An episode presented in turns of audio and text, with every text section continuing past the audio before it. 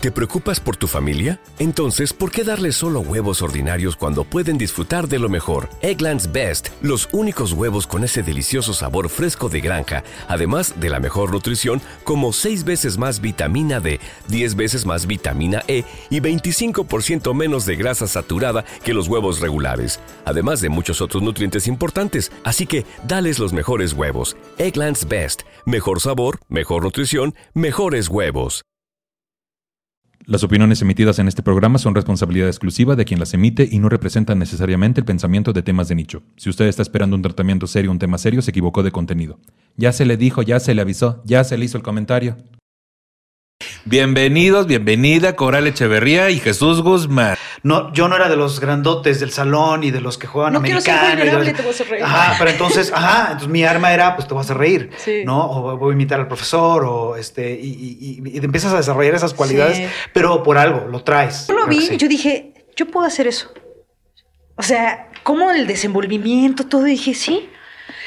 Vi otros stand-ups y todo, me informé y yo decía, oye amigos, es que, ay, aquí en la Caja Popular, en Querétaro, ¿no? Hola, ¿cómo están? ¿Bien? Qué chingón. Hola, ¿cómo están? ¿Bien? Qué chingón. Soy Nicho Peñavera y les doy la bienvenida a Temas de Nicho, un podcast donde cada episodio hablaremos de un tema serio de forma cómica para tratar de entenderlo mejor y así dejar de considerarlo un tema de nicho. Chiquechi. Bienvenidos, bienvenida, Coral Echeverría y Jesús Guzmán.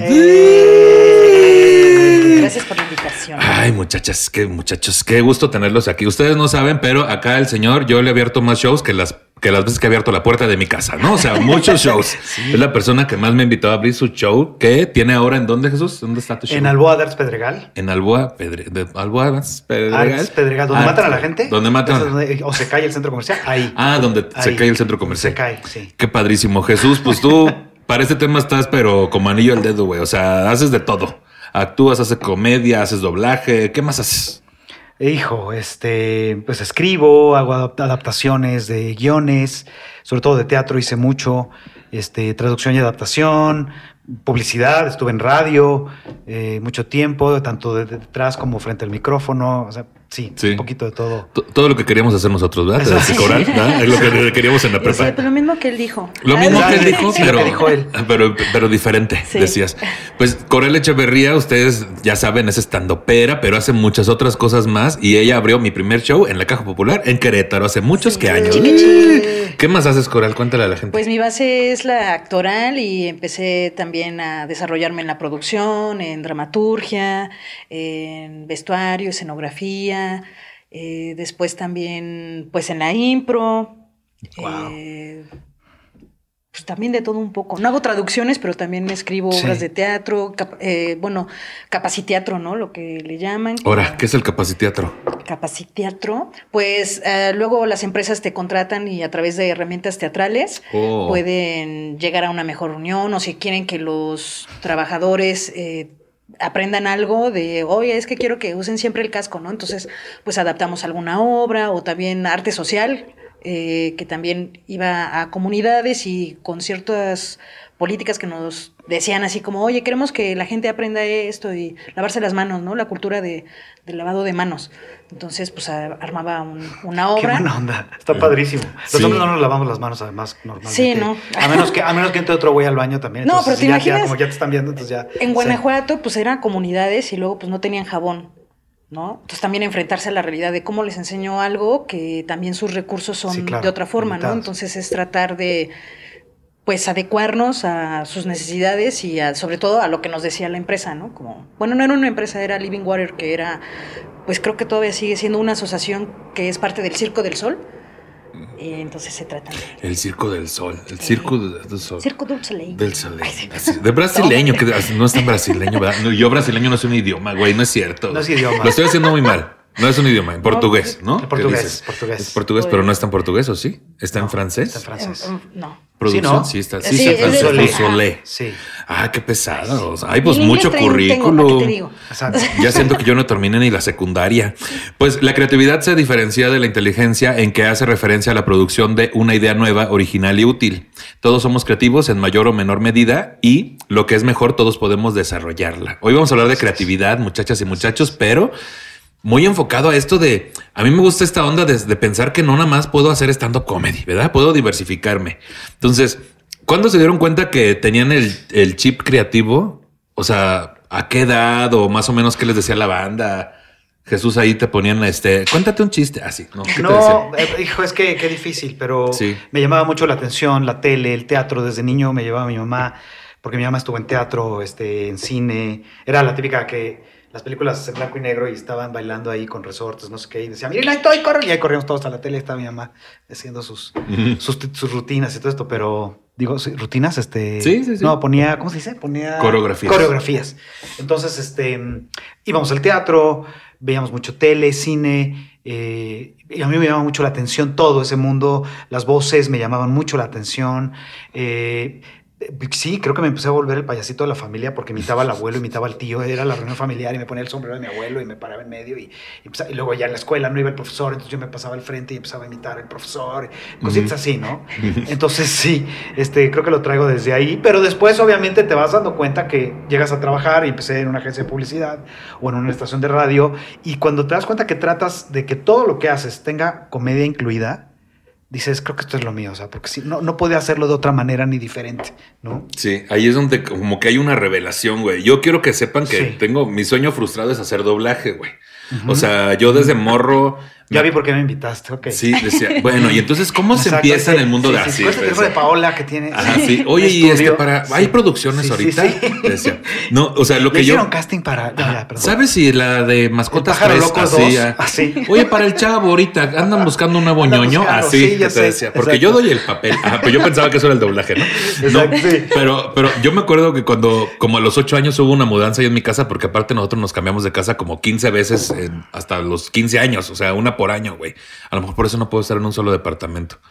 Ay, no, es que yo soy, en- para los departamentos de renta, güey, soy, co- soy como mis relaciones sexuales. Una vez adentro duro bien poquito. Ah, sí, no es cierto, ya. No, pero una vez, es- una de esas, ah, tru, tru. Sí.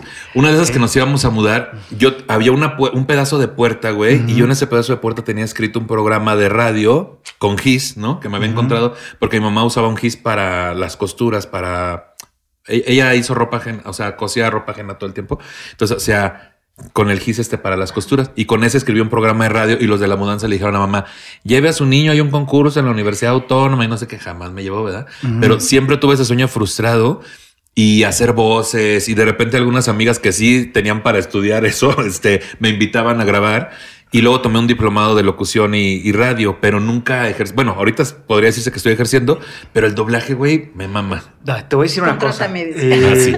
Obviamente, digo, eso es lo que pasa también cuando invitas a un anciano a tu programa. Entonces, voy a dar muchas referencias que a lo mejor Dios de mi vida, el anciano, no van a conocer, pero le voy a encargar a él que después, por favor, ponga las referencias o links o fotos, este, fotogramas. No, Así- Yo lo voy a estar este, investigando aquí. Pero yo empecé en el radio precisamente porque había una estación en México que era WFM, Ujú. Que fue como el precursor de radioactivo para acercarme un poco más a algunos de los que están escuchando esto a lo mejor. No tienes idea de qué estoy hablando, ¿verdad? Ok. Pero dije, Yo yo- sé. Pero era una, tú, tú mueve la cara, tú asiente. Y era, era una estación de radio, WFM era una estación de radio que rompió con la forma en cómo se hacía radio en México en una época en la que los locutores nada más daban la hora y decían la canción y, y llegan estos chavos en aquel entonces, eh, ahí, estaba Alejandro González Iñárritu y de ahí salió. Y Martín Hernández, este, bueno. Y ellos empezaron a jugar con la, este rollo del audio y de la imaginación del, del radio escucha. Entonces, tú venías manejando y estos idiotas habían producido en una cabina este, esta historia de que un gurú se había encerrado en una caja fuerte en medio del periférico y ahí estaba parando el tráfico. Y entonces, dices que llegaban este, los reporteros y tú oías las sirenas, las, las patrullas, el- la gente, y todo estaba hecho en un. Entonces empezaron con eso y luego empezaron a hacer en Navidad una radionovela que se llamaba El Pavo Asesino, que en realidad era que el pavo mataba a todos los de la estación. Entonces, todas esas cosas y sus autopromocionales de la misma estación eran súper creativos, eran muy buenos. Entonces yo decía, yo, es donde tengo que estar. Y estuve tirando, todo el mundo quería trabajar en WFM, este, por alguna razón entré. Y era eso, o sea, es, es creatividad, era, era mucha creatividad, pero todo era con humor. Eso era lo padre. O sea, que lo oías te reías y, y, sí, o sea, la gente hoy cree que oyes comedia y nada, es que pues, no, no puedo yo subirme a un escenario y hacer stand-up. No, la, la comedia y la creatividad las puedes combinar y las puedes usar en muchísimas cosas, ¿no? Digo, yo tuve un tío que no sé por qué no se dedicó a la comedia, porque es muy simpático, que era de los que llegaba a una entrevista de trabajo de, de vendedor de no sé qué y se tropezaba, porque de verdad se tropezaba. Vez se- y cayó así en el escritorio del señor que le iba a entrevistar. Le dijo, aquí es donde estaban buscando vendedores muy aventados. O sea, era- o sea, lo usaba en su día a día. Entonces, este Sí. tipo de cosas creo que es, Sí. no, es normal. Se, se trae, ¿no? De Sí, cierta forma se sí. trae. Yo también siento que mi papá era súper cómico, güey. Nada más que su verdadera pasión, pues era el Bacardi, te decía. O sea, no, pero, pero, güey, también papá era súper cómico en ese sentido de, no sé, alguna vez cuando mamá estaba, ay, mamá, discúlpame por contar eso. Mamá estaba embarazada de mi hermana la mayor y entonces papá toda la vida manejó autobuses de turismo. Entonces llegan mi, mi abuela y mi tía Alma, llegan a la casa y Sonia. Ahí está Nicho, porque también se llama como yo, ¿no? Nicho está ahí estacionado el camión, ahí en el mercado, a la vuelta de la casa, a la vuelta de la casa, güey. Y subió una vieja ahí. Ahí la tiene. Y ahí mi mamá con su casi nueve meses de embarazo y mi papá así en la puerta. Esto nos lo contaba cada que nos juntábamos el fin de semana, los niños y los tíos a carne asada y la madre, ¿no? Y ahí va mi mamá con sus nueve meses de embarazo y llega y toca la puerta del autobús y sale mi papá en su típica playera de cuello B, ya sabes, ¿no? Mm. de chofer, así. Y cara, ¿Qué pasó? Y así con toda su humanidad que era mi papá, mi mamá lo quitó y fue hasta atrás y mi mamá es la que cuenta, ¿no? Y dice, y ahí, y ahí, ahí la tenía, ya ves que a veces hasta atrás de los autobuses había puros asientos así en línea. ¿no? Ajá. Dice, ahí la tenía y que la agarro de las greñas y que la bajo y ahí venía cojeando porque era, era coja. Y mi, y mi papá, pues coja, coja, pero brincaba como venadito. Así se aventaba esos, güey, en, en las comidas familiares. Coral, Bueno. ¿dónde te diste cuenta tú esta, este nacimiento de yo quiero, yo, yo soy creativa, yo voy a hacer? Pues es- nunca lo pensé, no, como que no lo concientizas, ¿no? No. Pero desde la primaria así de, eh, va a ser el 16 de septiembre, ¿quién quiere ser yo? Siempre me ha gustado más que nada la caracterización, es algo que me apasiona, o sea, de que me dicen tal personaje y no sé qué, yo ya me lo estoy imaginando así de quiero que tenga una verruga y no sé qué, y, y creo que la ventaja del teatro es que con bajo presupuesto puedes lograr la magia, ¿no? Entonces para mí era desde niña o la declamación, o sea, como interpretar, ¿no? Y pregúntame matemáticas, física, fue mi sueño, o sea, fui muy frustrada por el sistema. ¿No? Porque también era mucho de igual a jijiji, jaja, me decían en la primaria la Adal Ramones, bueno, en ese entonces pues era mucho Adal Ramones, y siempre hacía a los maestros decir, ay, sí, no sé qué, desde morrita, ¿no? Obviamente el sistema te va apagando de que eso sí, eso no, esto ya aquí no, eh, ¿no? Entonces como que fui un poco eh, cuadrándome, pero eh, la pasión siempre estaba ahí, ¿no? Como... Y más en el teatro, el hacer reír era... Se siente esa Sí. vibra que el público lo disfruta y tú lo disfrutas y sale algo más y más. Entonces es la libertad de ver desde otro enfoque, ¿no? La realidad. Eso es lo que me, me encanta de la, de la creatividad y bueno, de la comedia, pues la reacción que generas en el otro y que le gusta, ¿no? Y que está, entonces es, es este diálogo de que te doy y me das y... Empieza porque además te, te gusta que te hagan reír. O sea, tú empiezas Sí. también porque lo que te hace reír ¿no? Es- es, es así como, wow, te emociona. Y entonces también tú quieres hacer sí. eso, ¿no? Y, y sobre todo lo- la importancia que tiene la, la risa, ¿no? O sea, a mí me mama reír, Sí, sí. ¿no? O sea, me encanta, si alguien se cae, me voy a reír, ¿no? Y obviamente ya después, ay, señora. Ay, falleció. Así ya, Superman. ¿no? Ay, pues No. qué risa. Ajá. Igual si yo me caigo, soy un clown nato, así como que luego me pongo Sí. nerviosa y no, ahorita tenía miedo de poner bien la cadena porque dije, ay, están aquí. estas Me están personas", observando. Y a lo mejor ni la voy a conectar con la cadena, ¿no? Pero creo que fue Eh. mucho desde niña y también la frustración que tenía yo en, en la, en la escuela, en la primaria, secundaria, prepa, de verdad, yo le echaba ganas, no le entendía, ¿no? Pero siempre hubo así como el, el espacio del escenario. Entonces era mi terapia, porque pues también de morra 15 años, 16, pues problemas familiares y todo, ¿y con quién, no? Es que eso es lo que te iba a preguntar justamente porque dijiste algo que me llamó mucho la atención. Bueno, lo primero es la pregunta, obviamente la respuesta creo que la conozco. Estuvimos en grupos de teatro, oratoria, bla, bla, todo ese tiempo, ¿no? Secundaria, preparatoria, estábamos en todos esos grupos, sí. Sí. Y la segunda, dijiste algo importante que me llamó la atención de ver la realidad desde otro enfoque. O sea, ¿creen que también para nosotros había una necesidad de evadir un poco nuestra realidad de ese Claro. momento? O sea, Sí. Sí, sí. Lo que pasa es que, bueno, hay hasta documentales que hablan de que a la comedia le encanta la miseria. O sea, es muchas veces para, para mucho. eh, La mayoría de los que nos dedicamos a la comedia sí somos como, no todos, pero la gran mayoría somos un grupo de desadaptados, a lo mejor que en algún momento no pertenecíamos a lo que el mundo llamaba normal y lo usábamos también como un mecanismo de defensa, ¿no? Era, no, yo no era de los grandotes del salón y de los que juegan no Quiero ser vulnerable, te voy a hacer reír. Ajá, pero entonces, ajá, entonces mi arma era, pues te vas a reír, ¿no? O voy a imitar al profesor, o este, y, y, empiezas a desarrollar esas cualidades, pero por algo, lo traes. Eso es algo también que es muy importante. Eh, yo doy clases de stand por ejemplo, y, te das cuenta que hay, y tú lo dijiste, lo traes, es algo que lo traes.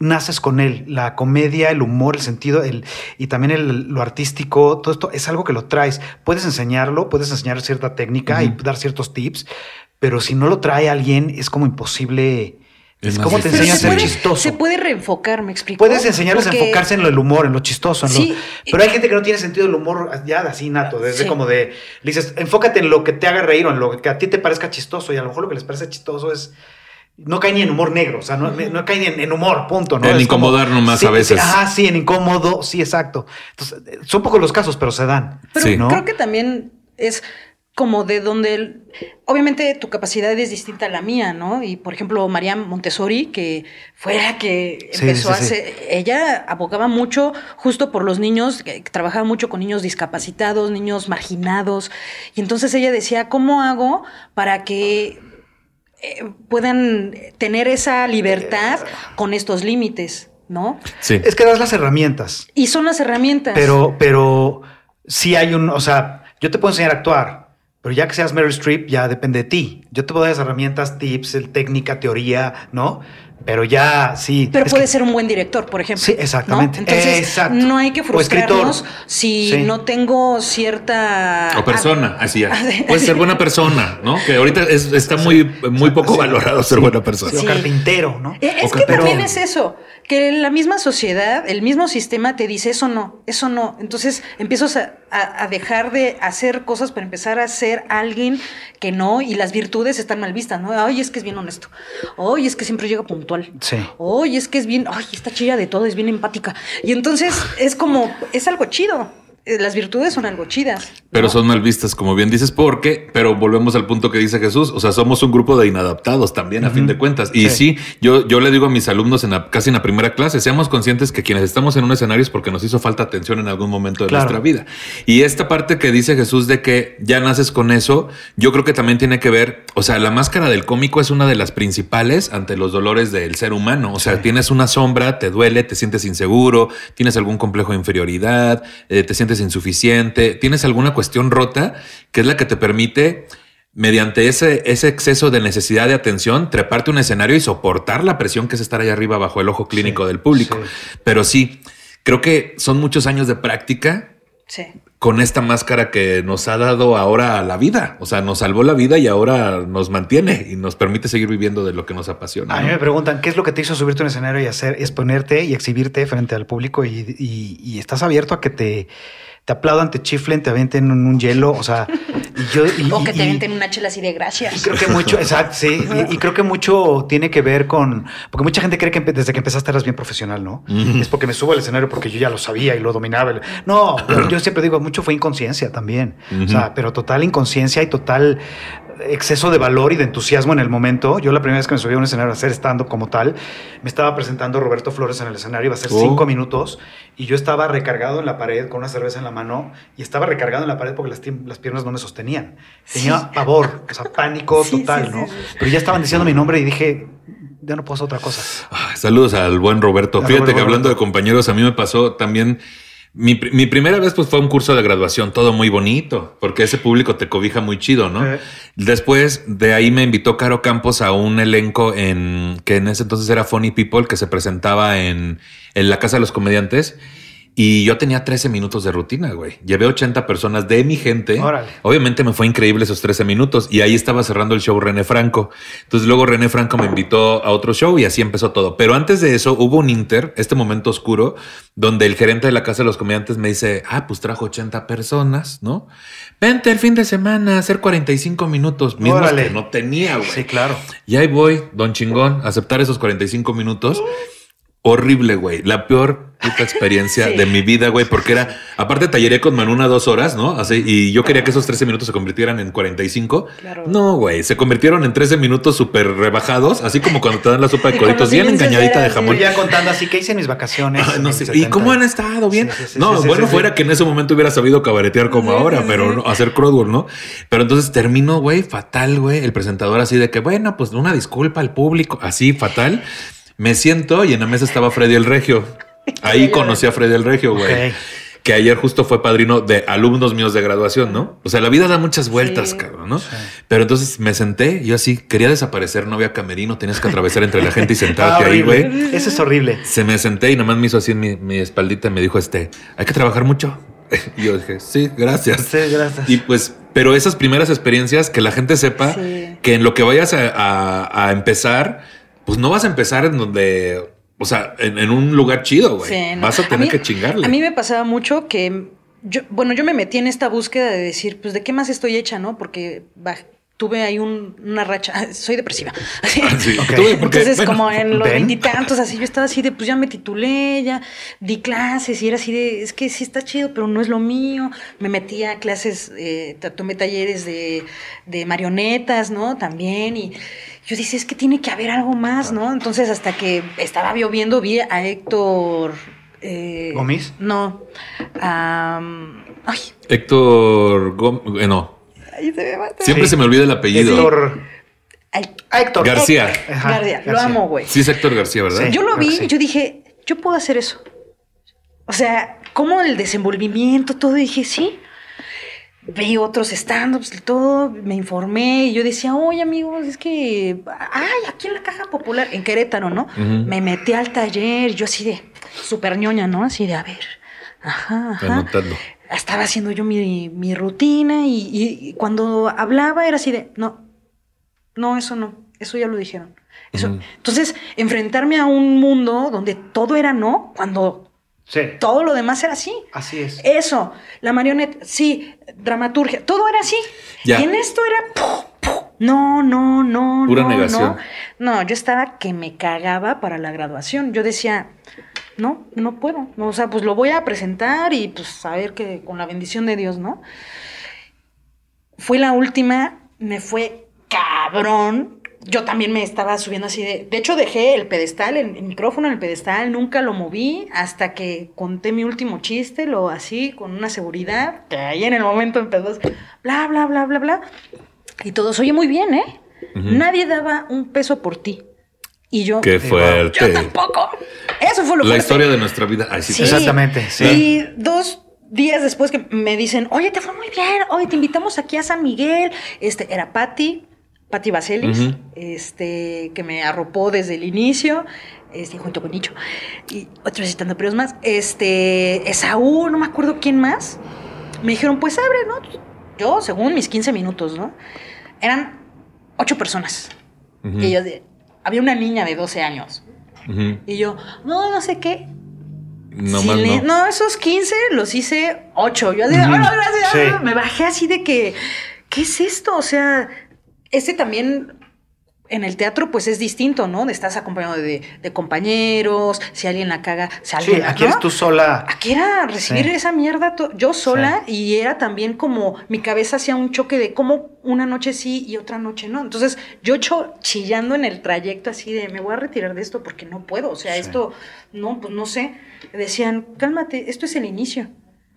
Ah, sí, pero por supuesto. que- Y yo, pero ¿cómo? ¿Cómo puedes soportar este? eh, porque es una energía bien fea de frustración, de que dices, es que no soy nadie, Sí. ¿no? Sobre, sobre estos no recibidos, Jesús, o sea, ¿tú qué nos podrías decir sobre?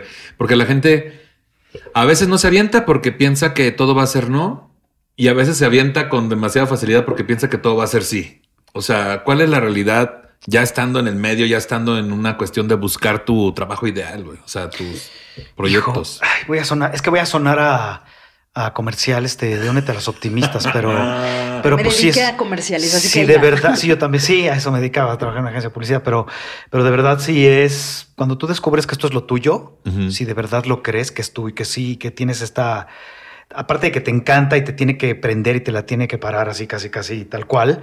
Qué es- fuerte. Entonces sigues. Sí, es que hay gente que quiere estar por otras razones, hay gente que quiere probar tantito la fama, hay gente que no, pero cuando de veras sí sí te pone, ¿no? El, como dices, que me hagan reír y hacer reír y ese efecto que provocas y produces en la gente, pues tú le tienes que seguir. Eh, no es fácil, es que la gente, y me te digo, vuelvo a lo del curso, así, doy cursos, no, los martes, no, este, pero es que me pasa a ver mucho que la gente entra y siempre, digo, tú también lo has vivido, que te dicen, yo pensé que era más fácil. Pero todo el se, tiempo. Se desmotivan y se van, ¿no? Es, Sí. Por eso digo, no quiero decir que somos pocos los que podemos hacer comer. No, pero sí hay mucha gente que ve, lo prueba y dice, no, definitivamente esto sí no es para mí, ¿no? Y sí se necesitan muchas cosas que no sé cuáles son, hace rato mencioné inconsciencia o qué, empuje, no sé qué sea, pero porque yo empecé, por ejemplo, un poco al revés. A mí me fue mi primera vez esta que conté, que Roberto Flores me estaba presentando. Mi situación en esto del stand-up fue muy distinta. Me fue muy bien con el público, pero me iba muy mal con el entorno. Yo tenía ahí una situación adversa eh, que no lo voy a mencionar, pero alguien que todo el tiempo estuvo tratando de... Era, en ese entonces nací el stand-up en México como tal, y era muy pequeño, éramos muy pocos, y había alguien que quería cerrarme las puertas a como diera lugar, ¿no? Mm, Entonces, sí. este, en todos lados donde yo quería participar no me dejaban subirme, Es que es muy hostil. el ese día, ese día en ese show, te digo, hacía cinco minutos, salí y es algo muy chistoso porque sales muerto de miedo. Y en cuanto oyes la primera risa, algo pasa que te transformas y es, hace cuenta que te inyectaron un LSD o yo no sé qué, que quieres más. Adrenalina. quieres más. Y esto, y terminó mi show. Había muchas carcajadas. De hecho, está, está grabado porque ese güey llevaba su equipo y grababa y también estaba ahí ese güey. Y este, Ah, sí. un saludo. Saludo a Buen ese güey, Alex Marín. Marín. y este, y la gente aplaudió y se paró cuando yo terminé, se paró y o sea, con nadie más había parado. Me fue muy bien. Y llego yo al camerino y estaba yo como, ay, qué fregón. Entonces, alguien, que no voy a decir quién porque es muy conocido, me decía, no, pero hablaste de los padres pederastas del cumbre, si fulano de tal ya tiene eso en su rutina. Ah, siempre pasa. Y yo le decía, güey, sí, la policía del stand-up nunca falta, ¿no? Sí. Pero yo le decía, sí, pero a ver, espérame, una cosa es que yo le haya robado los mismos chistes. O sea, porque temas, no puede haber copyright en temas, ¿no? O sea, porque habría dos comediantes en todo el mundo, ¿no? O sea, quiero hablar de sexo. No, ya Nicho habla de sexo. Sí. ¿no? Quiero hablar de aviones. No, pues este, fulano. Entonces, mientras tú presentes tu visión y todo. Pero después llegó el dueño del lugar y me dijo, felicidades, estás muy cagado. Pero lo que tú haces no es stand-up. Yo le decía, ¿cómo? ¿Por qué? Porque no, no me hablaste de tu, de tu trauma, Persona. de tus problemas, de tu, no, de tu tragedia. dije, pues perdón, es- esto es comedia, no terapia de grupo, güey. O sea, no, y así, entonces. Y empezaron- nosotros. Empezaron como, no, es que sí se empezó en México con esta concepción de que para hacer stand-up tenías que hablar de tu tragedia y tus dramas y tu dolor. Y sí, pero yo puedo pararme a hablar una hora del cajero automático sin pedo, si no, no es mi tragedia, ni mi trauma, ni mi... Y si tienes a la gente muerta de risa, es más que válido. ¿Me explico? Es una postura. Entonces, bueno, me, se me cerraban las puertas en muchos lados, pero pues llegó un momento en que yo me tuve que separar. Porque en aquel entonces eran los colectivos. Eran muy pocos, era casi dos los que, únicos Ujú. que se presentaban solos. Y yo dije, pues mira, si no me van a dejar hacer y si no me van a dar chance y todo, yo voy a ir a tocar la puerta a un lugar donde no hay stand-up y voy a empezar a hacer stand-up ahí. Y fue la historia del Fat Crow y estuve ocho Y años, ocho años todos con- los sábados. Y con soldado todo el tiempo, güey. ¿Qué pedo? Pues sí, afortunadamente. Ocho años que yo no sé cuántos shows habría ahí. Ya, no, Sí, ya perdí muchos, la cuenta. muchos, bueno, y, Sí. y pues sí, y era porque, bueno, pegaba, Nicho llegaba y sí, estabas oyendo afuera. Eso le pasa luego mucho al, al que invita al abridor, ¿no? Ajá. Que oyes que el abridor le está yendo de poca madre y tú empiezas así como de puta, salgo yo. Ay, no. güey. Así de, Ay, ¿por qué lo ¿Con invité? qué abro? ¿Por qué vino este güey? Mejor hubiera venido a cerrar, chingada. Ay, mejor ahorita lo mando a matar. Así ya que decías, Ay, ¿no? sí, sí, así, sí. Dispárenle desde la cabina. Luz, a le una luz desde acá. Ay, el micrófono, unas tijeras, ¿no? Pues hablando un poco de la creatividad, porque a mí me encanta que justo estemos tocando el tema de esta forma, ¿no? Y a la gente le interesa mucho y hay muchos otros ámbitos creativos, pero que sepan que es la misma dinámica, ¿no? Vamos a ver un poco qué es la creatividad, que es denominada también pensamiento original, pensamiento creativo, inventiva, imaginación constructiva o pensamiento divergente. Es la capacidad de crear, de innovar, generar ideas o conceptos o nuevas asociaciones entre ideas y conceptos conocidos, que normalmente llevan a la resolución de problemas y producen soluciones originales y valiosas. Es una combinación mental, la creatividad es la generación de un producto que se juzga nuevo y también apropiado, útil o valioso. La creatividad también se desarrolla en muchas especies animales, pero parece que la diferencia de competencias entre dos hemisferios cerebrales es exclusiva del ser humano. En cuanto a creatividad e inteligencia, mientras la inteligencia se refiere a la aplicación de una solución familiar o habitual, resolución de problemas rutinarios, aplicación de conocimientos y experiencias anteriores, la creatividad se refiere a la aplicación de una solución nueva, exigiendo al individuo ir más allá de la lógica, usar la imaginación y un proceso creativo específico con independencia de la novedad de la situación o tarea. Así, se espera que el pensamiento creativo sea divergente respecto al conocimiento académico o formal, divergente y poco valorado, de hecho en muchas ocasiones reprimido. La escuela, por su estructura de aprendizaje lineal, porque se enfoca en evaluar el aprendizaje de sus alumnos únicamente en base a su capacidad para repetir y exponer los datos aprendidos, tal y como se los ha explicado el maestro o el libro de texto, y no propone actividades donde ese pensamiento divergente pueda florecer, inhibe el desarrollo de una personalidad e identidad creativa. Sin embargo, diversos estudios demuestran que en el desarrollo de la creatividad es precisamente el entorno y la oportunidad para mostrarse creativo los aspectos que más pueden ayudarnos a potenciar esa cualidad. Pues sí, pues obviamente inadaptados porque si el sistema dice aprende, repite nomás esto que está aquí, en Sí. esta caja, Claro. y si te sales, no estás haciendo bien tu tarea, ¿no? Y eres un borrego más que está diciendo todo exactamente igual que como lo dicen todos, ¿no? Exactamente. Sí. Y es lo que se espera. Y es lo que Hay una frase que no, no sé si es Albert Einstein o no me acuerdo la verdad, pero eh, dice, la creatividad es la inteligencia divirtiéndose. Entonces tú sabes que cuando estás divirtiendo, como cuando ves a los niños, ellos ya estructuraron un juego y te dicen, ay, ya te voy", y así, y el otro, ay, y dice, no, pero del otro Ay, lado, ay, ¿no? ay. Y el otro va a entrarle al juego, entonces siempre es entrarle al juego prácticamente. Ujú. Esa es la, la, la, creati- la creatividad, no hay límites, siempre hay como, ¿cómo soluciono este problema desde otro enfoque, sin esta norma que te dicen, no, no hay, po- hay poco presupuesto. Eso también, Sí, va- eso es bueno. también sale. Eso es el asesino de la creatividad de México, Sí. siempre. Sí, el no, pero no, no, no hay lana, no se va a poder. Pero siempre pasa, güey. Y yo he visto pasa. programas hechos con tres palos, que es maravilloso. Suéltame. ¿Por qué? Porque, Déjame en paz. bueno, no quería yo así serlo. No me refiero a la producción, me refiero a mí. Exacto, sí, sí, sí. No, pero lo que pasa es que eh, A base de palos, güey, tampoco a lleva base de tanto, palos, ¿eh? exacto, sí, tres palos. Esto es a base de palos, te decía. Así. Lo que pasa es que el contenido es lo que vale. O sea, Sí. si la creatividad es chingona, no necesitas el super mega escenario ni la producción y, y eso, pero en México sí, no sé qué es, no sé qué pasa aquí, que quieres hacer algo y que está chingón y que la gente aparte está viendo que está chingón. Hijo, pero va a estar bien difícil, porque, hijo, pero no creo que nos den el permiso, ¿no? Hijo, pero es que no hay lana. ¿Crees que la, la necesidad es la que nos vuelve creativos? Porque, o- Sí. o sea, porque Sí, México, sí, también. los mexicanos somos Claro. muy creativos, güey. Claro. O sea, ¿sabías que, por ejemplo, en estas Olimpiadas de cuáles fueron México 80 y... ¿Cinco? 86? No, ¿En México? 86? No. Unas Olimpiadas, unas, ¿qué fue? Unos juegos. Un mundial. No me acuerdo bien, pero sí fueron. No ¿Las tuvimos- Olimpiadas del 86? Del 86. Sí fue México 86. No, no fue México, eso fue 86. fútbol. México eso fue el mundial de fútbol. Sí. Ah, producción, ahí sí tienen el dato de las Olimpiadas en México. Ah, 70. México De- 70. Ok. Sí. Que cuando No. fueron no a. nacía. 68, perdón. En el 68, bueno. Sí. Que, que había Por que eso fue el desmadre de Así. Tlatelolco y que querían 1900, Olimpiadas. en, el, en el 1930, así ya, que así ya, atrás. Bueno, Jesucristo, así ya, súper mal. No, de La que- rueda. Así, la rueda. El, el fuego, así. cosmos. ¿Te acuerdas del fuego? Eso es creatividad. Así te decía, el fuego es creatividad. 68. 68. Sí. Que pues obviamente tienen que pasar ciertas pruebas, güey, para que puedan, este, ya cuando México le dieron esto de las Olimpiadas, pero tienen que pasar ciertas pruebas, espacios de los estadios, medidas de seguridad, etcétera, ¿no? Pero en aquel momento, por ejemplo, donde estaban las gimnastas, estos cojines donde caen las gimnastas, tenían que pasar una prueba de que un, podías aventar un huevo y no, No se rompieron. no se rompiera. Y entonces resulta, güey, que el mexicano que fue ahí dijo, los voy a coser, güey. Cose estos huevos para que los aventaran. Mira, no se rompió. Ah, perfecto, check. ¿Sabes? Mira. O sea, sí la necesidad nos hace más creativos. Voy a salir, sí, voy a salir con Luego todos los otra. atletas así, ah, Así, alerta. con los huevos rotos. Alerta chaborruca. A ver, Voy a hablar de una película que tampoco vas a tener idea, no sé si tú. a ver. Tiburón. Ay, por supuesto, güey. De Pues, ¿qué- Spielberg. ¿Por qué Ok. me tomas? ¿Sí? ese? Ok, independientemente de que si el tiburón se ve mecánico o no, lo que tú quieras, pero ahí hubo una genialidad, precisamente es eso, el, el- los- los el- el mugre tiburón mecánico no servía.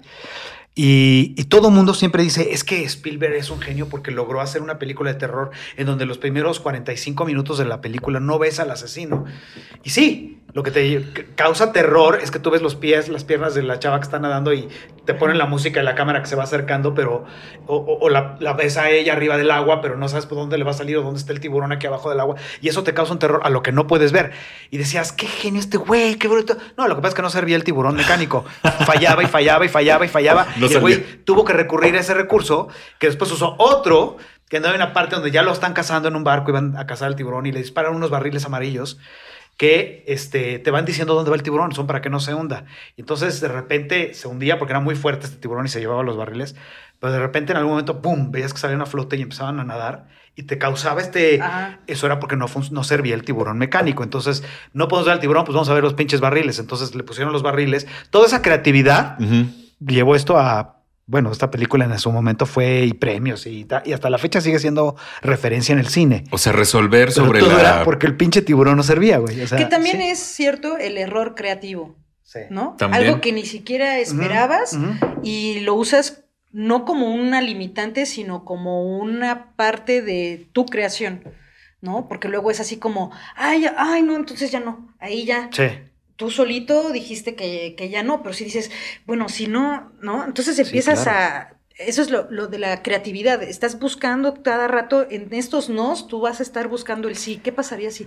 Y sí, y sí, y sí, y sí, aunque te estén diciendo no hay presupuesto, no sirve, no pasa, no lo tengo, llego tarde. O al momento, se va el audio, se va la luz, Ajá. alguien te grita algo, o sea, también es parte de, sí, sí, sí venimos de una formación y tiene que ver con el impro, con el clown, con Sí, la claro. actuación, de resolver en ese momento y luego la gente dice, ay, se ve tan fácil. No, güey, porque hay una formación detrás y mucha Sí. práctica también. Sí, ¿no? claro. Y tolerancia, bueno, no me gusta la palabra tolerancia, A la frustración, pero sí, abrazar el error. abrazar el error y hacerlo tuyo, porque así como abrazamos nuestras sombras, pero ahí es donde empieza el cuestionamiento, porque luego abrazas tus sombras y entonces está el miedo de que esta máscara cómica se vaya porque pues ya abrazaste tu sombra por la cual generaste esta máscara cómica. No sé si les ha pasado en algún momento Sí. que de repente, ¿no? O sea, este, ay, ya fui a terapia, ya no voy a ser tan chistoso, tan chistosa. ¿Le ha pasado eso por su cabeza? Sí, claro. Por No, supuesto. Eh, Decías, no, Sí. ¿por qué no he ido a terapia? Decías así, ya, Sí. cualquier cosa. no, porque yo fumo marihuana. Ah, ok, la canción. Ahorita no la ponemos. Sí, yo soy un así. neurótico y entonces de todo lo que me encabrona en la calle lo convierto en chiste y lo meto en mi rutina. Y cuando la gente se ríe siento que me están dando la razón. Entonces es bien bonito. Pero entonces si empiezo a Esa es trabajar esa neurosis. Sí, exacto, así. Pero si empiezo a trabajar esta neurosis y entonces ya no enojarme porque ent- entonces siento que se me va a acabar el chiste. ¿No? También, Sí. también de que ahora qué voy a hacer. Ahora de qué voy a hablar. Sí. Ay, pero yo ya, yo ya comprobé que la neurosis a mí no se me va a quitar nunca. No, Ya, no, yo a mí tampoco. Estamos, estamos tranquilos. Estamos- está- Podemos sí. seguir generando. ¿Cómo se relacionan las emociones con la creatividad y el proceso creativo? Las características emocionales del individuo tienen un impacto específico en su capacidad creativa y artística. Muchos son los procesos psicológicos que influyen en la manifestación de esta capacidad, entre ellos la tendencia a mantener estados de ánimo positivos. Ay, no sé, no estoy seguro. Según los estados de ánimo positivos, uno, permiten a los individuos producir más ideas, aunque no necesariamente más originales. Dos, aumentan la flexibilidad de pensamiento dejando que las ideas fluyan con más facilidad. Tres, están relacionados con la liberación de dopamina, que facilita el desarrollo flexible de la atención y la capacidad para desarrollar más perspectivas cognitivas. Cuatro, facilitan el acceso al material almacenado en la memoria. 5. Sugiere a los individuos que están en una situación satisfactoria, por lo que serán más productivos, pues cada nueva idea generada tendrá más probabilidad de ser considerada satisfactoria. Los estados emocionales negativos pueden también impulsar la creatividad, pero las personas tristes, entre comillas, producen más ideas solo cuando la tarea creativa es considerada interesante.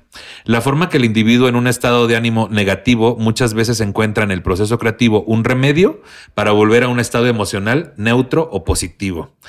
A pesar de que las emociones están relacionadas con la creatividad en general, lo están en un modo de que depende mucho del tipo de dominio o tarea y fuertemente relacionados con los procesos de creación artística en un modo que no necesariamente puede aplicarse en otros escenarios. O sea, ¿ustedes sienten que a veces también somos creativos porque estamos tristes?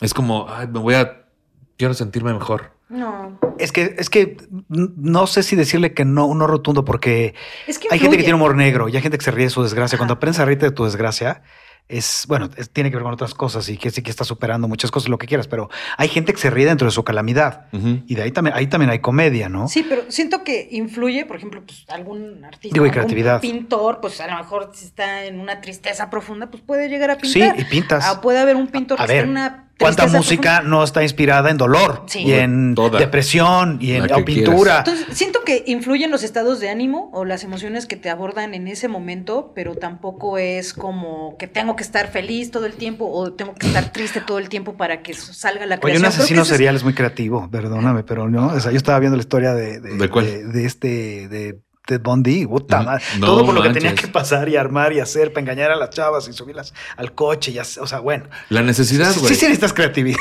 Es que, es que volvemos al Sí. punto de satisfacer, o sea, tener un exceso de necesidad, que es lo que él tenía, o sea, muy malamente, pero Sí, no, yo sé. es lo que te vuelve creativo. Y también cuán- cuánta, cuánta, cuánto arte no se ha generado a través de trastornos, güey, la esquizofrenia, la bipolaridad, Exacto. o sea, A mí vas a decir que Dalí era muy normalito, perdóname, pero. no, o sea, ¿ves? no, o sea, sí, mucho arte se ha Era generado desde ahí. Sí. Bueno, ¿se puede vivir de la creatividad? Es la eterna pregunta. Sí. Si es posible, aquel comentario tan repetido sobre la pertinencia o no de dedicarse a actividades relacionadas con el hecho creativo, la duda recurrente de si el arte y la cultura son rentables, si trabajar en eso para vivir. Nos quedamos entonces de... ten- eh, nos, no, no nos quedamos, no. Fíjate, nos quedamos, no. No. Nos queda entonces detenernos a pensar en aquellas personas que viven de la creatividad, aquellos que se dedican a generar acciones, propuestas y contenido para este sector, los creativos. Más allá de las limitadas y precarias condiciones que enfrentan todos, más allá de la adversidad, de los obstáculos, hay un grupo importante de personas que se plantean el hecho creativo como un modus vivendi, ya sean artistas, trabajadores independientes, emprendedores creativos, pequeños empresarios de la industria cultural.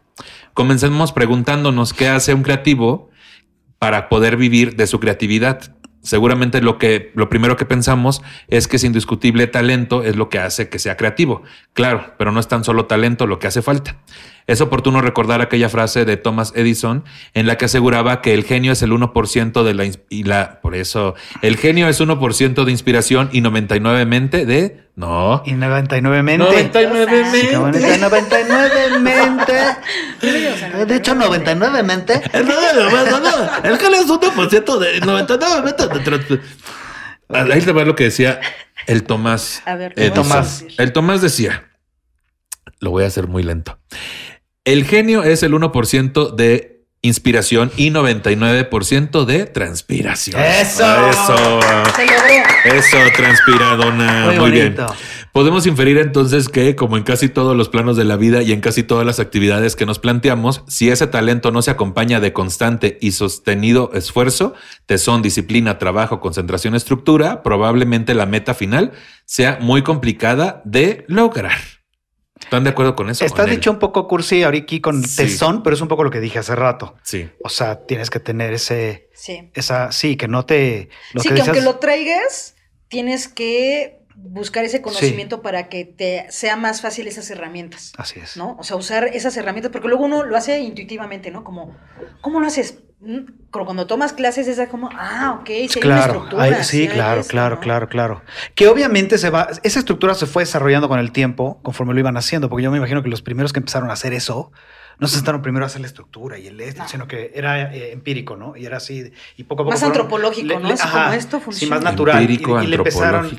Sí, estamos usando Ya, palabras ya muy. El público de nicho, sí, sí tenemos que bajarle un poco. No, en público no, a mí, güey, son esdrújulas. Es que el público sabe que es drújula. Es drújula, exacto. No, eh, y, ya y ya conforme sobre la marcha le empezaron a poner las reglas y esto funciona, esto no funciona, hay que ponerlo por escrito, ¿no? Etcétera. Pero mm, ya me Pero- perdí. pero no ¿qué iba yo a decir? Pero ¿qué iba yo? No, Que si nada. funciona- Ibas a para- decir algunos consejos para la gente para que sean creativos. Ah, yo Mira, pensé ahí te que va. era la pregunta No. del millón de que si Sí, se la pregunta, ¿se puede vivir de esto o no se puede vivir de esto? Coral. Ay, sí, de la creatividad. ¿Se puede vivir? Pues es muy cansado, ¿no? Porque no Puta, está bien valorado. madre. O sea, no es, sí. no es valorado. O sea, in- incluso así como, oigan, a, a los amistades, a la familia, así de... Pero se puede o no. sí, Ok. Sí, es que sí se puede. Sí se sí puede. se puede. güey. A creces, o sea, pero es eso. Como Pero no, no es es valorado, fácil. No, exacto. O sea, es que sí, es eso. Es que si la gente va a salir con que a la primera o segunda este, pedrada van a decir, no, ya me retiro, porque no, no es fácil. Esto no. No, es que, eh, y creo que en todo vas a ver obstáculos siempre, ¿no? Pero, pero sí, sí, si le sigue, si le sigue y crece en eso. Y sí, sí. Y Conozco a mucha gente que vive de su idea, de su, de Totalmente. su ingenio, de su. Sí. sobre todo al público, ¿dónde está la cámara? Aquí tienes esta cámara, de este lado. Así, ahí les indico que tienen que hacer. Ah, sí. Ah, Ah, sí. decías. Este, Ya no voten por ella, así decías. ya, no, ah, no, que valoren lo que cuesta el trabajo del artista, del creador, ¿no? Porque es de meses, ¿no? Y es de años, sobre todo, por todas estas herramientas que uno tiene que estar adquiriendo y que uno invierte, ¿no? Desde meterme un curso, desde todo esto, ponerlo en práctica, pulir mi técnica y estar creando, eh, no salgan con un, ay, pero este, ¿me das cortesía? Pues, ¿por qué no? O sea, desde ahí viene también el problema. No es nada más del sistema o del gobierno, sino también nosotros como sociedad de decir, ¿por qué no? Lo mismo que yo me gasto en un cartón de chelas, ¿por qué no se lo voy a dar a mi compa? ¿No? Que es y no nada más porque es, Es mi el- compa, es sino que es un trabajo. Oye, Sí, el precio eso amigo. vive. Yo siempre he dicho que el precio amigo debería ser doble. Así, apoya a tu amigo. Sí, güey, ¿no? precio O sea, amigo. Y la gente que. Sé tú, mi amigo. Y ya precio amigo, Sí. espérate, me acabas de contactar por WhatsApp, no Sí, te güey. conozco Ah, y quieres sí, un sí, show sí, privado, sí, sí, seas sí. payaso. No, no, no, el típico que el que nunca ha visto las taquillas, ¿no? Entonces sabe que tiene show y, ¿y cómo se hace para los boletos, así la indirecta, la indirecta No, para ¿quién que sí. Pues hay una madre que se llama taquilla, güey. ¿Dónde queda? ¿A qué hora es? Sí. Que, que a mí me, me daba mucha risa porque alguna vez Mau Nieto subió uno de que ya no me estén preguntando si hay boletos, ya se vendieron todos los boletos. Dije, güey, ¿cómo quisiera tus problemas? Sí, cabrón? exacto. Le dije, cuando la gente me pregunta, este, porque se estaba quejando de que le preguntan la información que viene en el flyer, ¿no? Y dice, ahí dice todo, ahí dice todo. Y, Güey, a mí cuando me escriben, ¿dónde es? ¿Por dónde vives? ¿No? Este, ¿a qué hora es? ¿A qué hora puedes? Sí. Yo estoy- ¿Cuánto cuesta? yo- yo- ¿Cuánto ¿A qué hora- traes? ¿A qué hora ¿Sí pueden vas? venir? Sí, ¿Sí como a qué hora vas? puedes venir. Sí. Si vas, porque van a ser A tres. ver si ¿eh? me lanzo, ¿no? ¿Tú de qué vas a dar el show? Sí. Pues aquí unos pequeños consejos que hablan sobre de forma activa ponerte creativo y poder vivir de la creatividad. Primero, desarrollar otras habilidades y adquirir otros conocimientos. Prepárate, practica y diversifica, que eso es importante, diversificar. Sí. A veces nos frustramos porque vemos a la- lo que vemos como competencia y decimos, ay, lineal, estando para arriba. No, hay diversificación, hacemos guion, hacemos teatro, hacemos Podcast. cine, hacemos podcast, hacemos muchas otras cosas, damos clases, ambos, Sí. ambas. Ujú, Aquí lo logramos. Eh, crear redes con aliados y pares. Ya se les estuvo di, di, hagamos comunidad, ¿no? Sí. Eso también es importante porque si necesitas un grupo de apoyo, por lo menos con quien llegar a decir, güey, no mames, le eché chingo de ganas y no salió, güey". ¿no? Y que desde ahí te digan, güey, eres chingón, échale para adelante. Sí, Y que también la misma gente, que aunque no se dedica a lo mismo de contigo, o sea, no suelten esas amistades que si está el contador, el no sé qué, tú también le puedes contar tus... Y no te van a resolver el problema, pero te van a dar otro enfoque. Sí. Esa es la virtud. O te van a hablar de una experiencia, que es justo lo que estamos diciendo aquí, ¿no? Que esperamos que a la gente que está en un proceso creativo le sirva, que justo pues a todos nos pasa, frustración, Sí. eh, tocar puertas, recibir negativas, todo eso, ¿no? Eh, y también, eh, porque sí, eh, se avanza mejor si no se rema solo. Conectar con quienes se beneficiarán de lo creado. Un chiste es mucho más efectivo cuando se prueba con el público. En cuanto a la personalidad, las personas creativas tienden a estar más abiertas a nuevas... ¿Qué pasó? Ah, a nuevas Ah. experiencias. Pues es que también de tocar puertas uno... No es cierto, No, así no, se tocan no, puertas. así no. Ya ve que ahorita no, está bien es. visto. No, es que nunca ha estado bien visto, lo estoy diciendo muy mal. Las personas creativas tienden a estar más abiertas a nuevas experiencias, son más seguras de sí mismas, tienen una personalidad dominante, son menos convencionales y meticulosos que el resto de los individuos. Tienen rasgos como la disposición a asumir riesgos, la perseverancia, la personalidad dominante, autoconfianza, impulsividad, apertura, ay, sí, apertura a nuevas experiencias y te ibas inflando. Y tolerancia. No estoy seguro de nada de esto. no estoy seguro de Yo muchas soy de un ellas. poco no. tolerante a Yo veces, también, me estreso. sí, Ujú. sí. Y también esta parte de, eh, bueno, Lo que pasa es que también creo que te dicen la burra no era arisca, sino que la hicieron. La ¿no? hicieron, nos fuimos De- haciendo. Eso de que dominante y, y perseverante, de mucho te haces porque ya te Sí. acostumbraste a defender tu, Sí. tu Sí, trabajo. Tienes que crear tu- este personaje incluso Sí. para las relaciones públicas. Porque ya te pisotearon mucho, güey. Exacto, si ya te patearon tanto que ya hiciste callo, ¿no? Sí, es cierto. sí, ya, ya estás a la defensiva, ¿no? Sí. Aquellos con una mayor capacidad para procesar las emociones tienen una mayor producción creativa. No sé si para procesarlas, pero sí para sentirlas. Eso sí, o sea, Sí, somos- bueno, no sé, yo me considero muy sensible, amigo. yo también. Sí, yo también. Dentro de la psicología humanista existe amplia literatura sobre creatividad y el desarrollo del yo. La creatividad se califica como un complemento natural del yo y como un mecanismo, no, ¿cómo no? Y como un mecanismo para alcanzar el desarrollo del propio potencial. Claro que sí.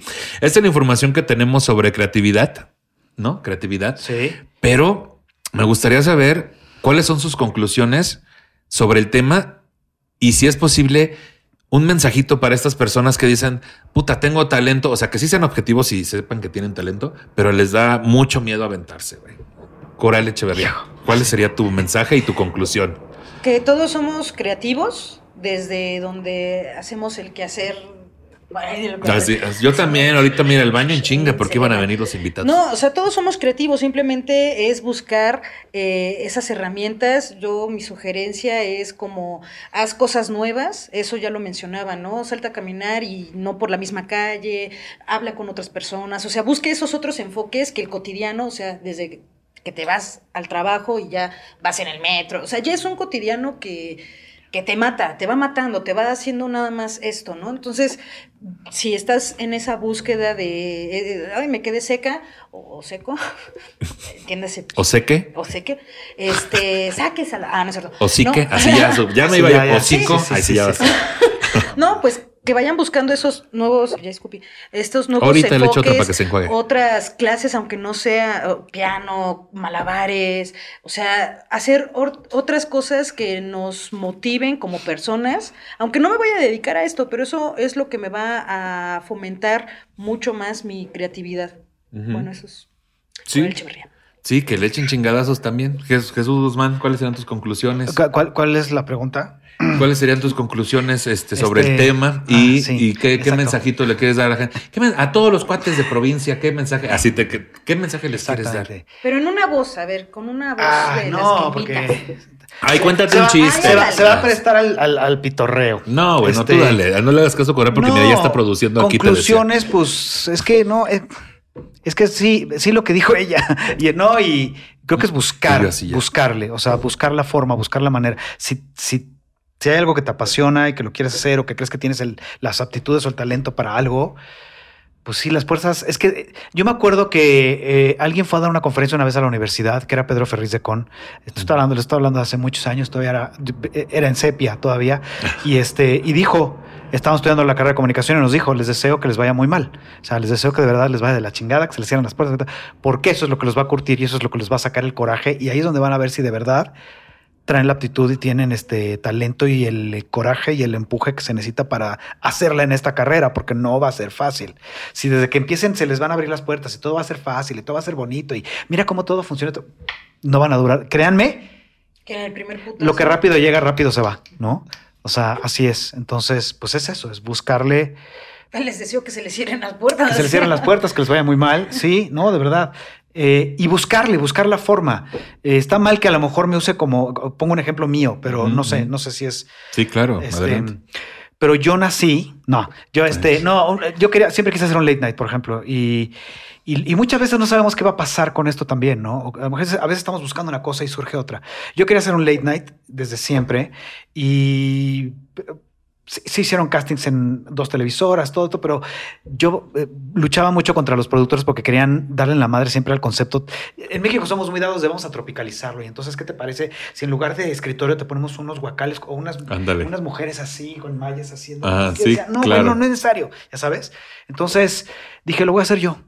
Voy a dejar de, de pedir chichi y buscar a ver quién me ayuda, quién me hace, quién me da la lana. Entonces no tengo presupuesto, no tengo lana, no tengo nada, lo voy a hacer en YouTube. Y me mandé a hacer nada más un escritorio que se doblaba y me lo llevaba. Entonces la idea era, se volvió, ni siquiera lo había pensado tan así, pero la idea era, yo iba a casa del entrevistado y ahí ponía mi escritorio y ahí hacíamos el programa y le decía gracias por venir al programa, ¿no? Y Ahí en la sala de su sello. casa. Y se volvió el sello. Y eso me llevó a muchas cosas, a conocer a mucha gente, a tener muchas experiencias, este, y a, toda, a todo mundo lo que le llamaba la, la- la atención de eso era, era eso. Y eso fue por falta de presupuesto, por falta de, de que me dieran chance de hacerlo como yo lo quería hacer.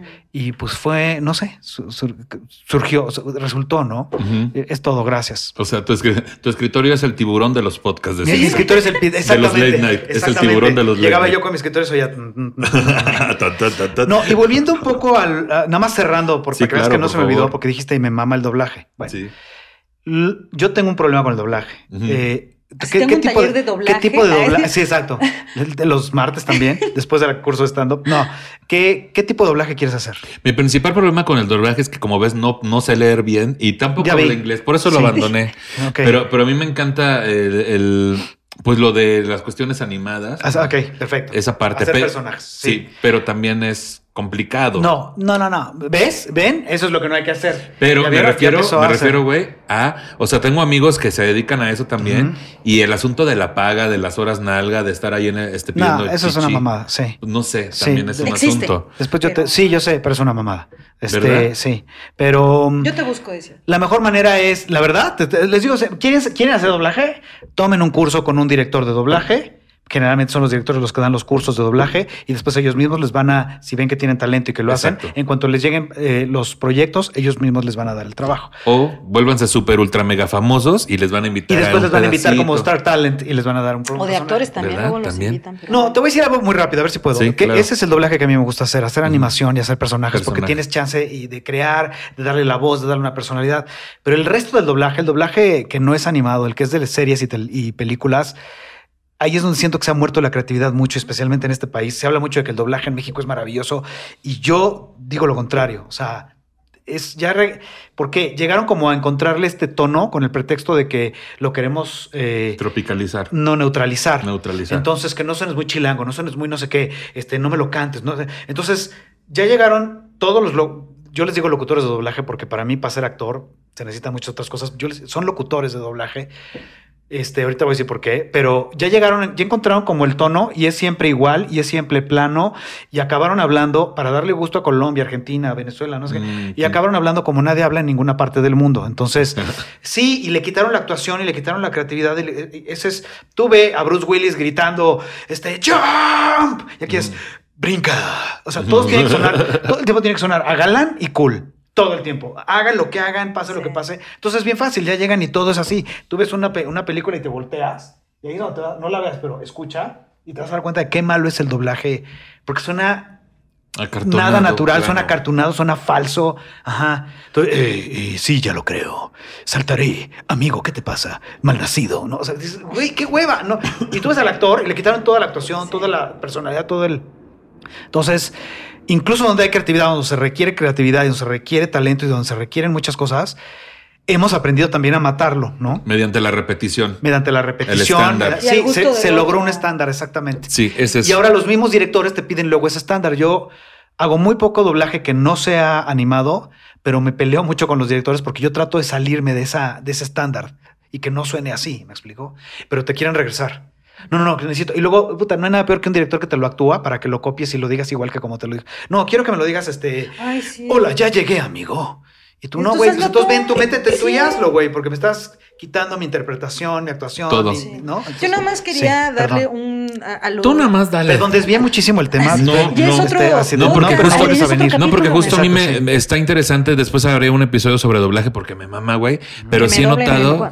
es que me, do- que me doblen, así te decía. Así que me doble. Pero sobre todo esto de que la, la- hab- hablamos de que justo la creatividad es salirte del estándar, pero de repente algo que, que se que nació de un proceso creativo mediante la repetición y el estándar vuelve a perder la cuestión creativa, ¿no? Exactamente. Sí. Yo nada más quería, eh, pues, recalcar. ¿no? Recálcalo, ahí sí. Un poco así.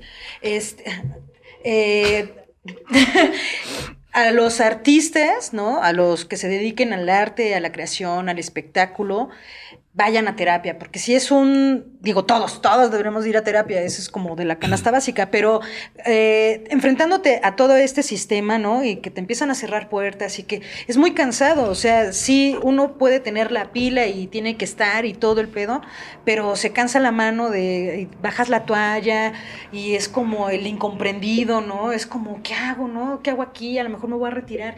Y siento yo que el terapeuta, eh, dependiendo del terapeuta, de la terapia que uno, y de los pedos que uno vaya arrastrando también, pero en este, en, en este caso en particular, eh, yo, bueno, como estando para yo regresé a terapia y empecé a recomendar a mi terapeuta y todos van con, con mi querida Maru, ¿no? O Acá sea, igual con Liz, besos.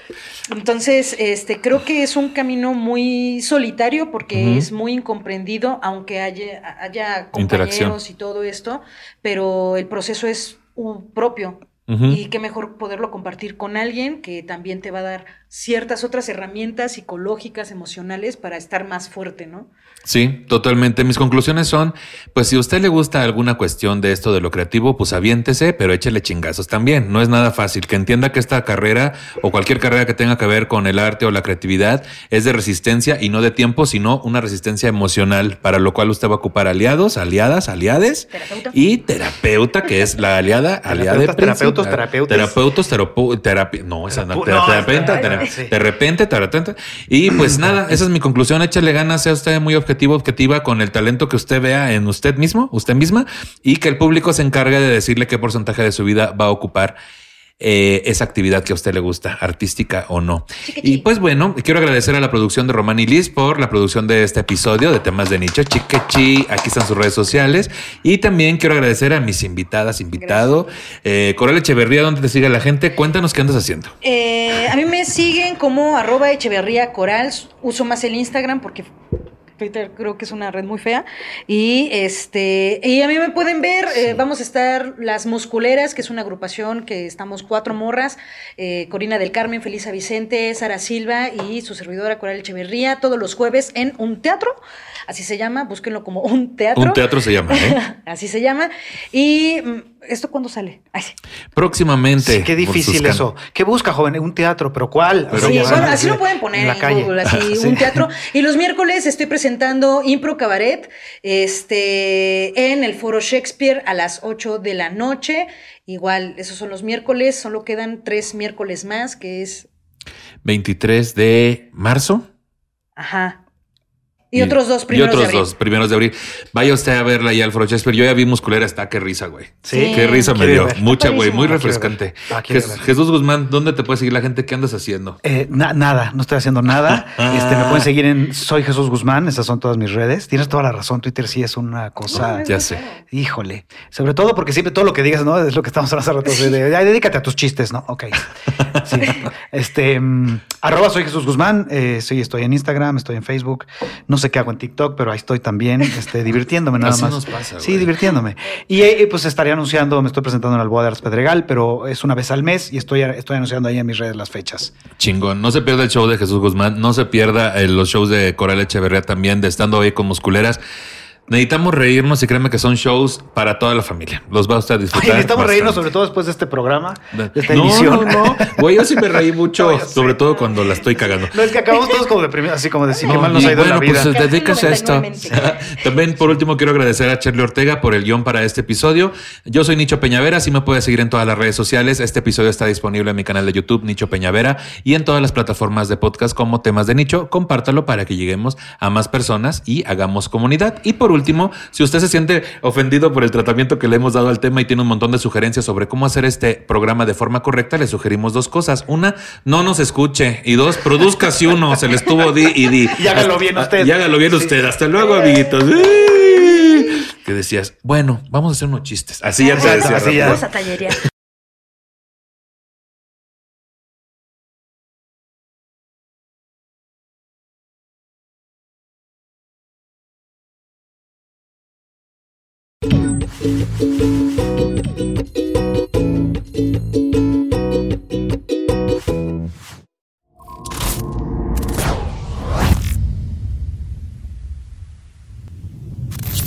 ¿Te preocupas por tu familia? Entonces, ¿por qué darles solo huevos ordinarios cuando pueden disfrutar de lo mejor? Eggland's Best, los únicos huevos con ese delicioso sabor fresco de granja, además de la mejor nutrición, como 6 veces más vitamina D, 10 veces más vitamina E y 25% menos de grasa saturada que los huevos regulares, además de muchos otros nutrientes importantes. Así que, dales los mejores huevos. Eggland's Best, mejor sabor, mejor nutrición, mejores huevos.